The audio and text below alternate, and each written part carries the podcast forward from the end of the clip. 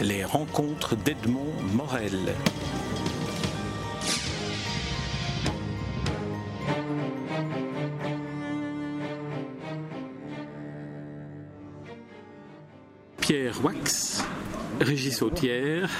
Nous nous rencontrons à l'occasion de la, publication du premier tome d'une série qui en comptera quatre, intitulée Femmes au pluriel, Femmes en résistance, paru chez Casterman. Alors la première de, cette série est consacrée à Amy Johnson, sur laquelle on va, revenir. Mais j'aimerais euh, auparavant vous poser la, question concernant l'exploration le, de l'histoire à travers la fiction et notamment à travers la bande dessinée. Alors, euh, euh, Régis Sautière, première question vers vous. Comment euh, travaille-t-on un scénario à partir d'un personnage historique? Alors de façon générale, ça demande beaucoup de documentation euh, auparavant.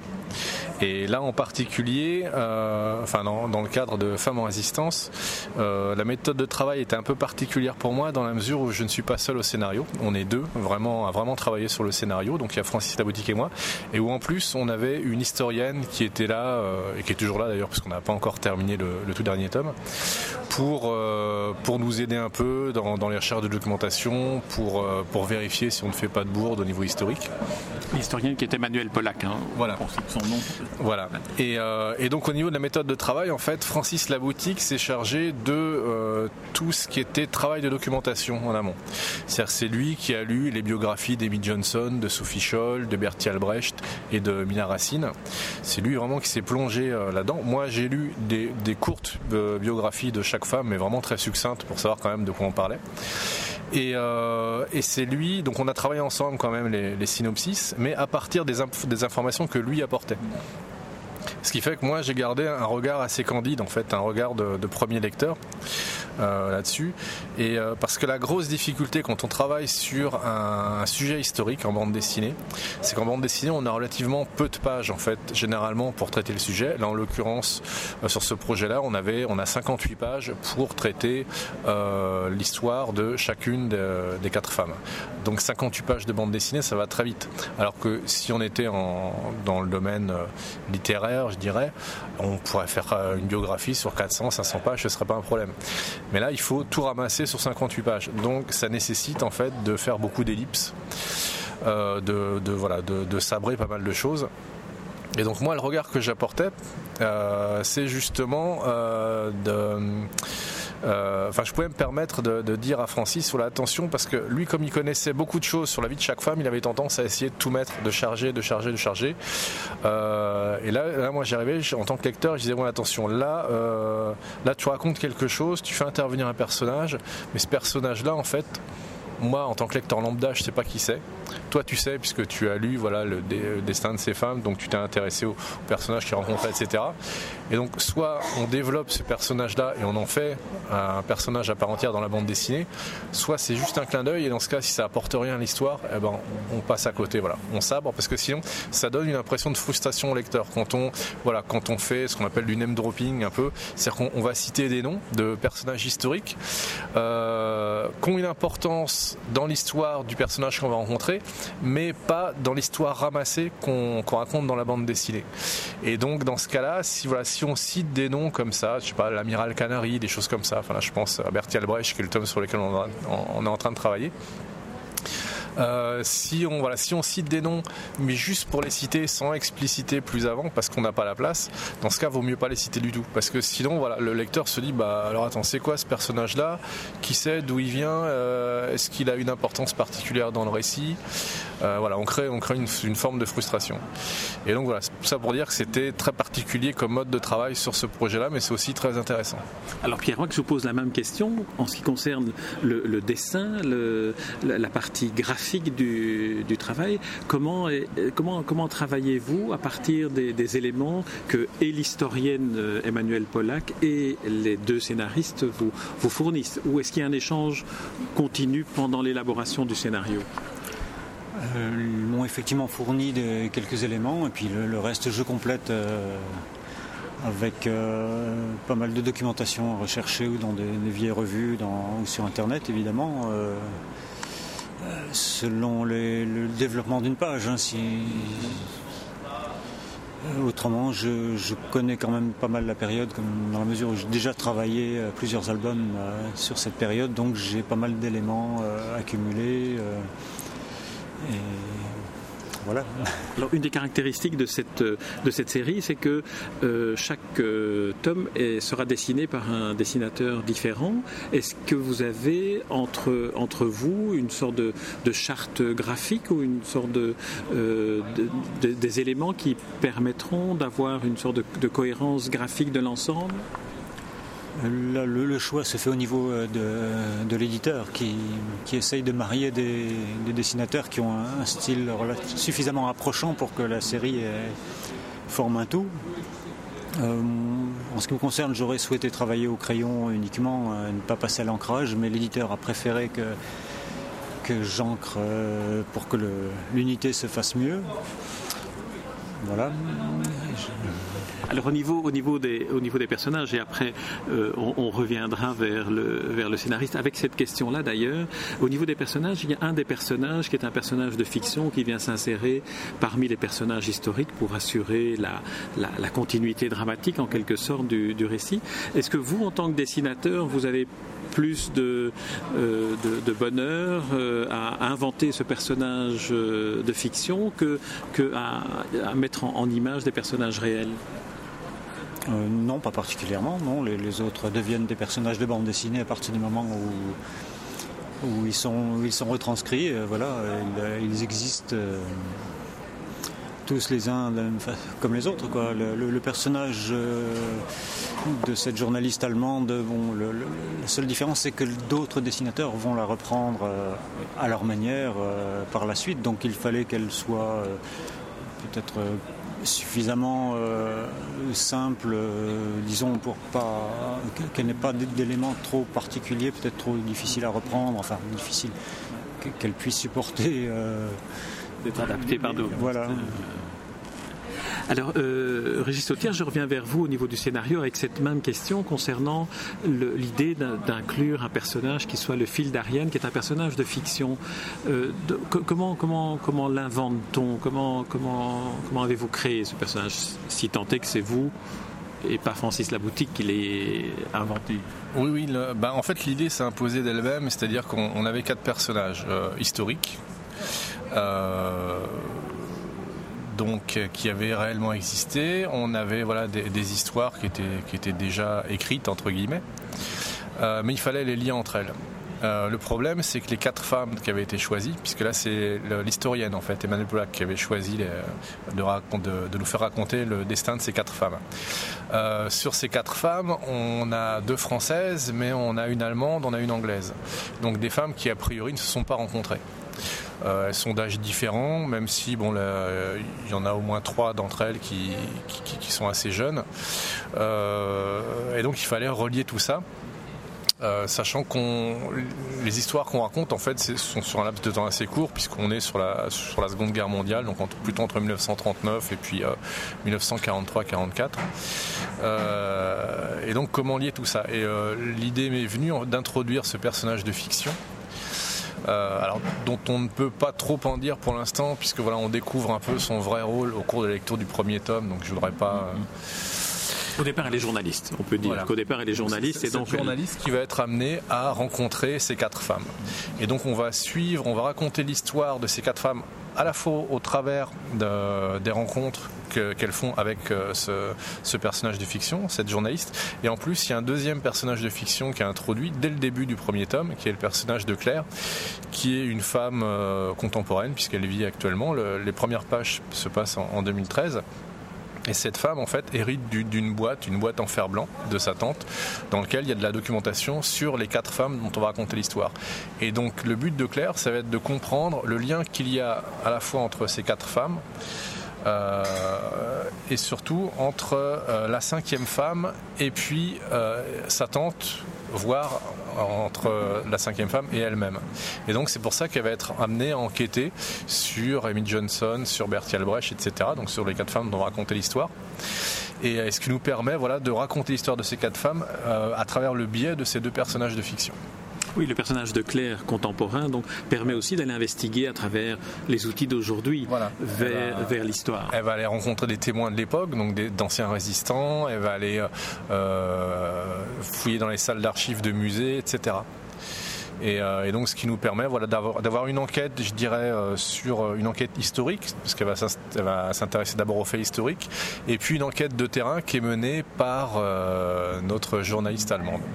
Alors, Amy Johnson, qui est donc la, femme en résistance de, ce premier tome, euh, autant la, période centrale de la résistance euh, est celle de la première guerre de la deuxième guerre mondiale. Je fais un lapsus en pensant à la guerre des Lulus.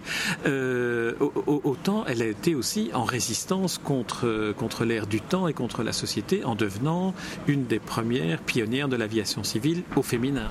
Voilà, tout à fait. D'ailleurs, au départ, moi, j'aurais préféré que le titre de la série soit plutôt, euh, euh, je sais pas, femme en combat. Bon, même si c'est un peu maladroit comme titre, mais euh, parce que pour moi, c'était voilà, Amy Johnson notamment, c'est d'abord une femme qui, qui combat pour pour, pour, certaines valeurs, pour certaines idées, et notamment pour faire avancer la, la cause des femmes, plus qu'une femme qui, résiste. Parce que le, le, but premier d'Amy Johnson, en fait, quand elle, a, quand elle a fait son premier exploit, qui était la traversée d'une de, bonne partie de la planète en avion, donc de Londres jusqu'à Port Darwin en Australie, son but premier, c'était pas, c'était pas la gloire, c'était pas l'argent, c'était de devenir pilote de ligne parce qu'elle voulait en faire son métier. Elle était, voilà, elle était dactylo et puis elle avait, elle rêvait d'autre chose. Euh, et, pour une femme à l'époque, devenir pilote de ligne, c'était mission impossible. Euh, c'est déjà toujours très difficile aujourd'hui, mais voilà, on, est en 1930, c'était voilà, c'était du jamais vu. On se souvient d'ailleurs que dans les années 60, c'était un événement lorsque la première femme pilote de ligne est entrée dans une compagnie aérienne normale. Tout à fait. Là, on est 30 ans auparavant. Et donc, elle s'est dit la seule façon d'y arriver, puisqu'elle avait son brevet de pilote, ça a été la première femme en Angleterre à passer un brevet de mécanicien aussi, mais c'était pas suffisant. Donc, elle s'est dit le, seul moyen d'y arriver, en fait, c'est de réaliser un exploit. Et c'est pour ça qu'elle s'est lancée dans euh, cette tentative de record qu'elle a réussi, et puis après dans d'autres euh, tentatives, euh, dans d'autres exploits. mais Julie, c'était ni pour la gloire ni pour l'argent, c'était pour montrer qu'une femme pouvait devenir pilote de ligne. Elle a été assez déçue à ce niveau-là, puisqu'elle elle a quand même réussi à être embauchée par des compagnies aériennes, mais qui n'utilisaient pas comme pilote de ligne, il l'utilisait en fait pour la promotion de la compagnie aérienne. C'est-à-dire que voilà, on embauchait Amy, on la prenait en photo euh, aux commandes de l'avion, mais c'était juste pour, euh, pour les journalistes.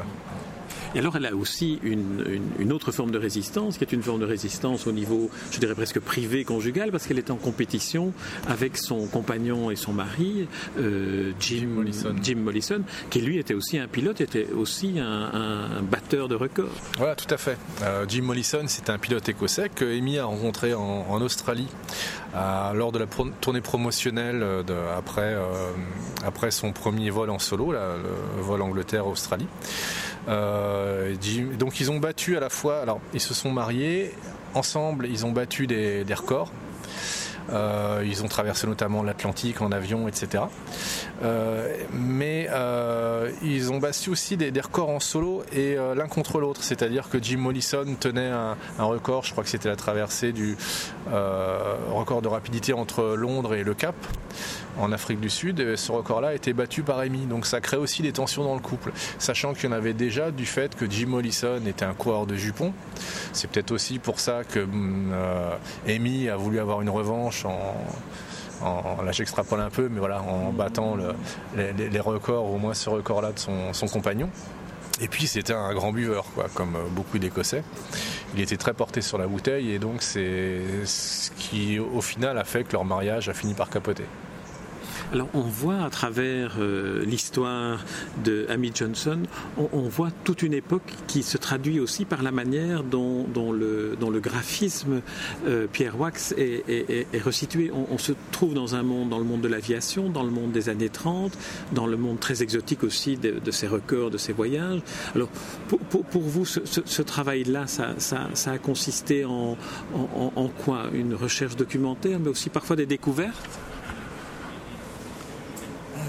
Des, oui, pas mal de recherches documentaires, notamment au niveau de l'aviation des avions, puisque je sais que c'est quand même un domaine très, assez pointu. Euh, assez technique. Et puis parce qu'on voit des avions qui, qui, qui, se cassent, qui se détruisent à l'atterrissage. Il, y a, toute une, aérodynamique comme ça qui est assez, assez spectaculaire dans la manière dont vous, la dessinez. Écoutez, j'ai essayé de, rendre les choses euh, assez euh, le plus palpitant possible. Mais bon, autrement, c'est vrai qu'on voit relativement peu de, de du Londres euh, d'Amy Johnson.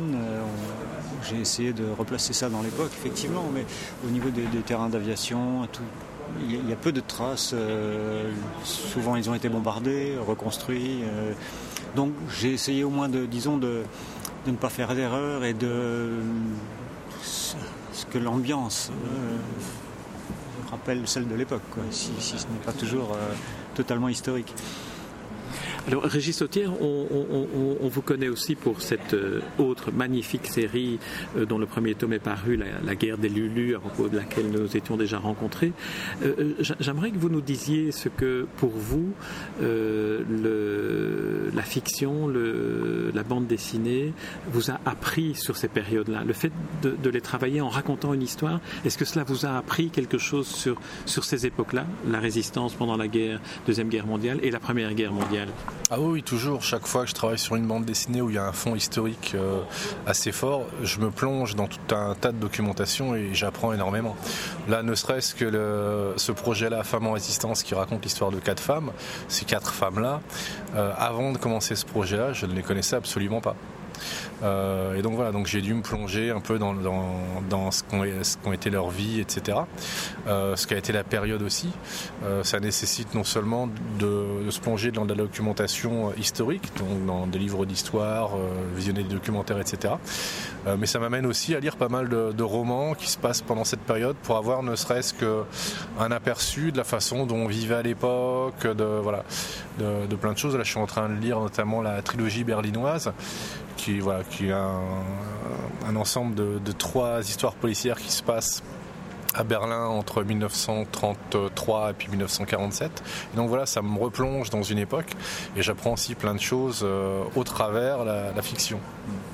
Et en plus, je dirais qu'une des vertus, et là vous allez me dire si vous partagez cet avis, une des vertus de, de la bande dessinée ou du roman euh, historique est de piquer la curiosité du lecteur qui a envie par la suite d'aller un peu plus loin et le, dossier historique qui, termine l'album est aussi une invitation à cela. Oui, tout à fait. Et même, je dirais même plus qu'en tant que lecteur, en, tant que, créateur, ça me donne aussi envie de monter d'autres projets autour de cette période-là. Très bien. Ma dernière question portera sur la guerre des Lulus. Où, où en, est-on? Ah, Là, j'amène les deux premières planches du tome 3 chez Casterman. Je profite de mon passage à Bruxelles pour ça. Donc le tome 2 est bouclé, il reste encore à, finaliser la, couleur. Euh, mais le, deuxième tome euh, sortira en janvier. Et puis il faudra attendre un peu pour le tome 3, mais il est déjà commencé.